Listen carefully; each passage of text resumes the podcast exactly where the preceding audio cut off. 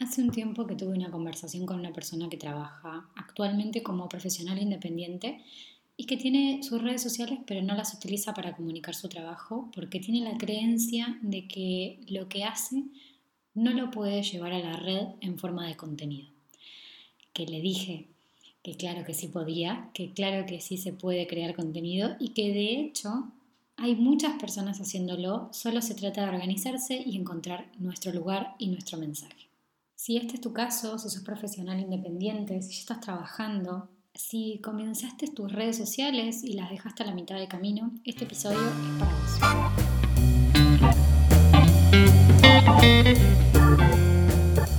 Hola, mi nombre es Julieta Pelicioli, soy cofundadora y brand manager de Regia Branding, agencia de comunicación, branding y publicidad, donde ayudamos a marcas como la tuya a crecer en el mundo digital. En este podcast vamos a traerte en formato de cápsula un resumen de ideas, acciones para que puedas hacer crecer tu marca. Bueno, comenzando con el episodio de hoy y antes que comience con los temas y con el contenido principalmente, eh, si es la primera vez que nos estás escuchando, bueno, bienvenido, bienvenida.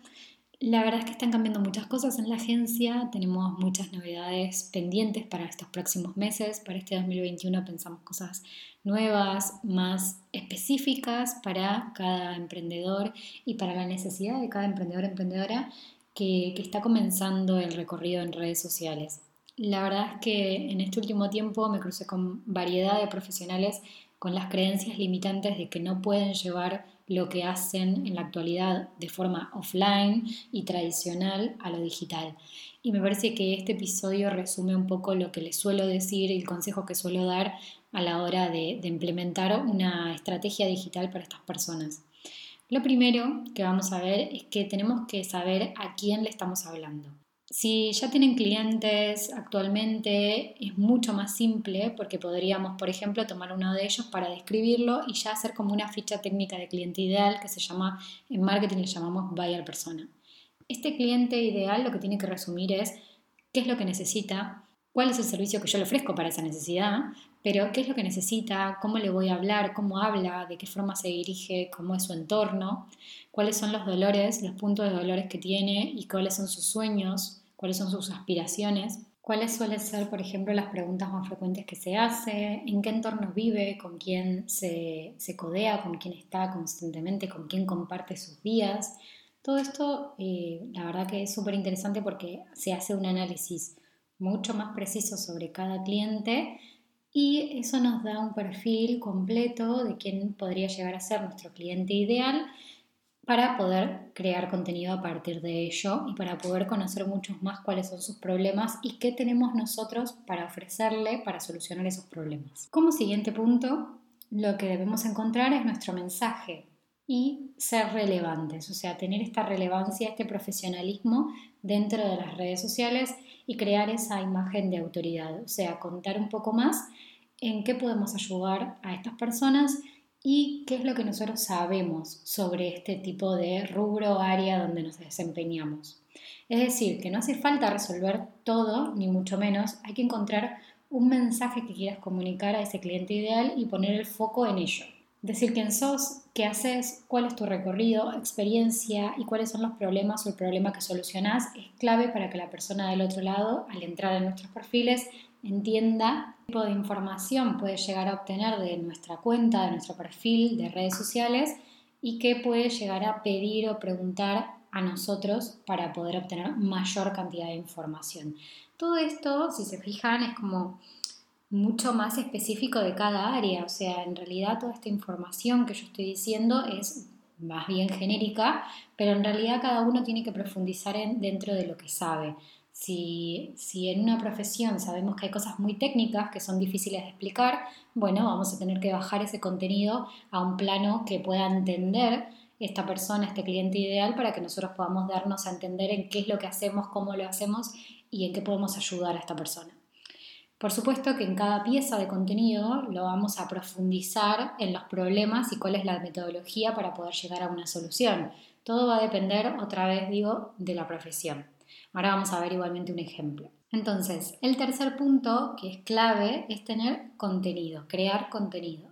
Este contenido parece como que nosotros siempre recomendamos contenido de valor, crear contenido que, le llegue al alma a ese cliente ideal. Eh, hablamos de tener una estrategia de contenidos, repetimos mil veces este tipo de frases, pero me interesa acá que se centren en que el contenido sale de ustedes y como profesionales de cierto rubro o sector es importante que utilicen todos esos conocimientos, toda esa experiencia para poder crear ese contenido. La realidad es que cuando empezamos a ver que en detalle sabemos muchas cosas que quizás otras personas que no se dedican a esto no tenían ni idea ni de que existían, empezamos a tener una variedad de contenidos infinita en nuestras cabezas para poder desarrollar en las redes sociales. Entonces, vamos a poner como ejemplo, por ejemplo, el caso de una psicóloga particular. Ella trabaja con sesiones uno a uno y quiere expandir su alcance y su imagen en redes sociales y conseguir nuevos clientes y posibilidades. Por lo tanto, lo que tendría que hacer es pensar en las preguntas anteriores, pensar en su cliente ideal, cuál es el problema que resuelve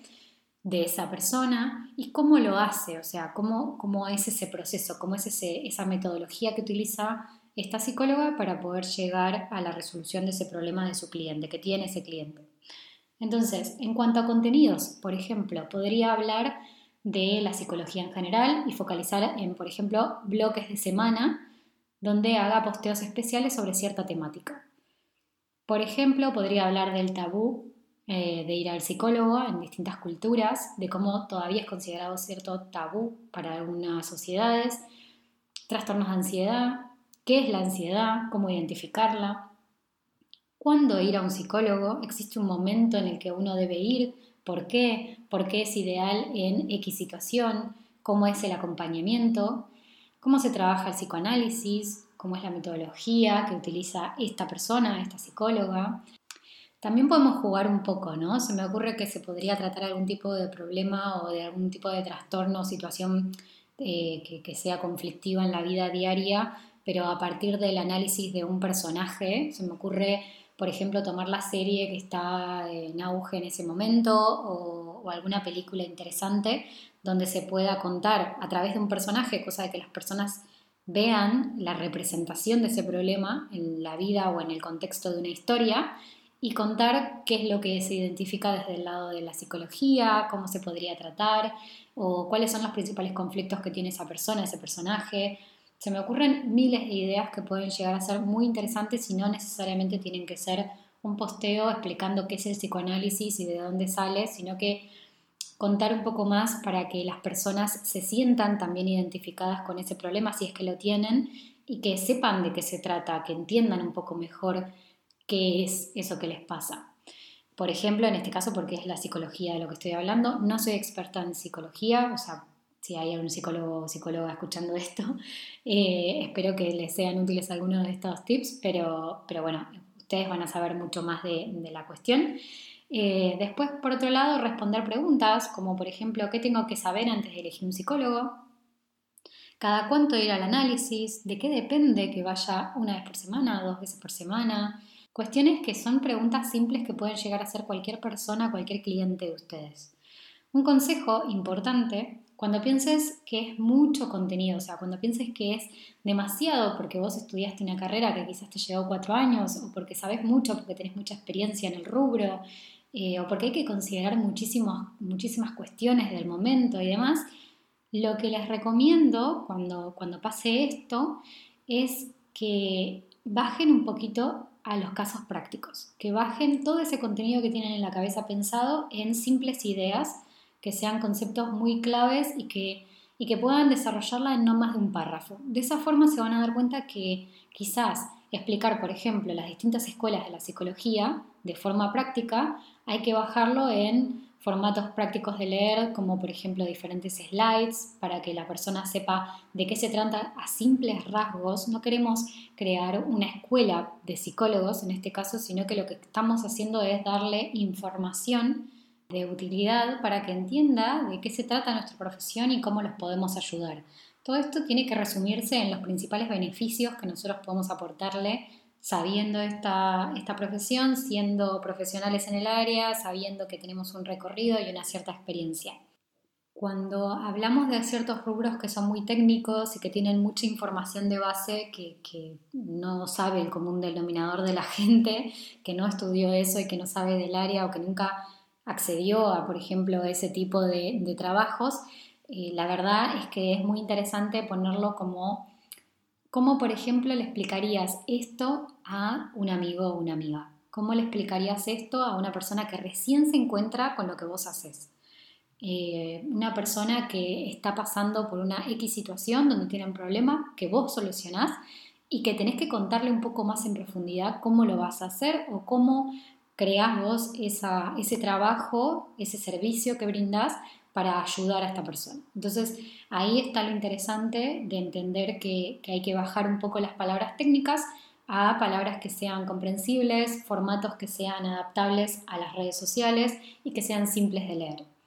¿Qué pasa? Y me encanta cuando pasa esto, cuando vienen y me dicen, no, porque todo esto yo no sé si lo puedo contar en un solo posteo. O me parece que toda esta información no la puedo resumir. Bueno, cuando pasa eso es porque tienen muchas ideas. Ahí, en esa cantidad de información, empiecen a desglosar, a hacer un mapa, a hacer una bajada con ideas punteadas de cada ideas chiquititas de esa idea grande. Si hablamos, por ejemplo, de ansiedad, cómo se identifica esa ansiedad, eh, cuáles son los principales síntomas de una persona que padece ansiedad, qué hacer en un momento de ansiedad, recomendaciones prácticas, eh, ponerlo, por ejemplo, en un caso de una persona, hacerlo ejemplo, como para que esa persona, si realmente está pasando por eso y no sabía que eso tenía un nombre, contarle de qué se trata. Todo esto es muy práctico para que ustedes puedan hacer ese desglose de ideas y que entiendan que tienen muchísimo más contenido del que pensaban. Porque todas esas ideas chiquititas que acabo de mencionar son posteos. Entonces son posteos, son videos, son reels, son distintos formatos donde ustedes pueden empezar a contarle al mundo de qué se trata lo que ustedes hacen. ¿Qué es lo que recomiendo generalmente? Eh, usar formatos, por, por ejemplo, como carrusel, cuando tienen mucha información Traten de que si hay algo que es una idea muy grande y saben que tienen mucho para contar sobre eso, traten de resumirlo en diferentes párrafos como para saber si eso tiene que ser un post o puede ser un posteo integrado con varias filminas, por así decirlo, donde presenten presentaciones que, cuenten un poco más en detalle cada uno de esos conceptos. Eh, videos cortos de 5 minutos, donde se los vea a ustedes como profesionales y que eso genere mucha, mucha más autoridad, porque los están escuchando, pueden conectar con ustedes, pueden hacerles preguntas,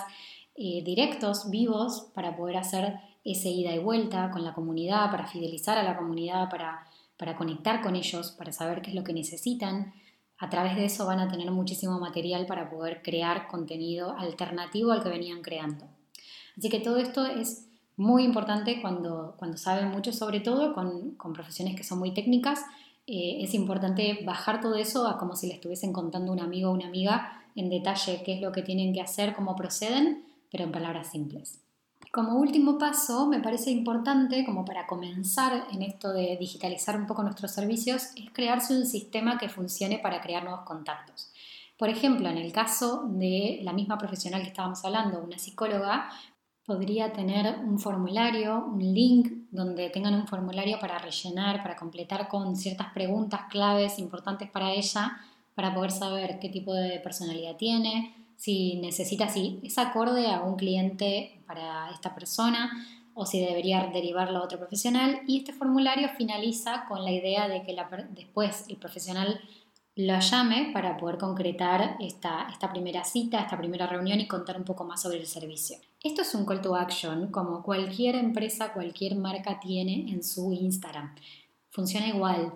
Lo que hay que hacer es adaptar las metodologías de marketing, las metodologías que se aplican para, para venta, las metodologías que se aplican para reconocimiento de marca, para branding, a cada uno de los profesionales que quieran estar presentes digitalmente y que quieran comunicar lo que hacen. Profesionales, servicios, marcas comerciales, marcas personales, lo que quieran crear. Entonces, la verdad que estar presentes en redes sociales, por supuesto que involucra un tiempo dedicado a la red en sí, pero hoy en día hay muchas herramientas útiles para que ese tiempo que invertimos en las redes se simplifique para que podamos crear este paso a paso de nuestra fórmula de trabajar, para que podamos crear ese contenido, conectar con las personas, conectar con nuestro cliente ideal, que nos encuentren, que sepan qué es lo que hacemos y crear quizás también eh, nuevos proyectos, ¿por qué no? No hay una frecuencia exacta, la verdad es que esto no, no hay reglas específicas que sean mágicas para poder conseguir grandes resultados, sino que cada uno tiene que encontrar su forma y los invito a hacerlo. Sí hay un montón de herramientas, como dije antes, que facilitan este proceso, pero sí es importante tener cierta constancia y poder involucrarse a que esos contenidos sean lo que mi cliente ideal espera, o sea, contarle, hablarle a esa persona más directamente. Entonces, la pregunta de este episodio la finalizo con si te animás a comenzar tu presencia profesional, si te animás a comenzar tu marca personal en redes sociales. La verdad es que me encantaría que me cuenten en nuestras redes sociales, nos encuentran como arroba branding o si no, también nos pueden mandar un correo a hola arroba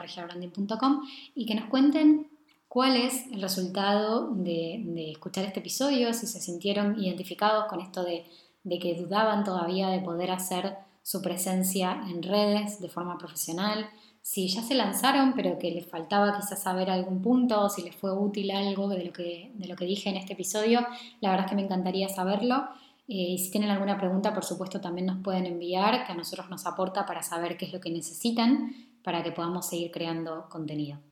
Y bueno, como siempre entonces, hasta acá el episodio de hoy. Nos vemos la próxima semana. Espero que nos encontremos en redes sociales y que podamos ya contar con todas las novedades dentro de nuestra web. Mientras tanto, sepan que en el link de nuestra biografía pueden encontrar el acceso al formulario para anotarse en el newsletter y ser los primeros en enterarse de todo. Hasta la próxima.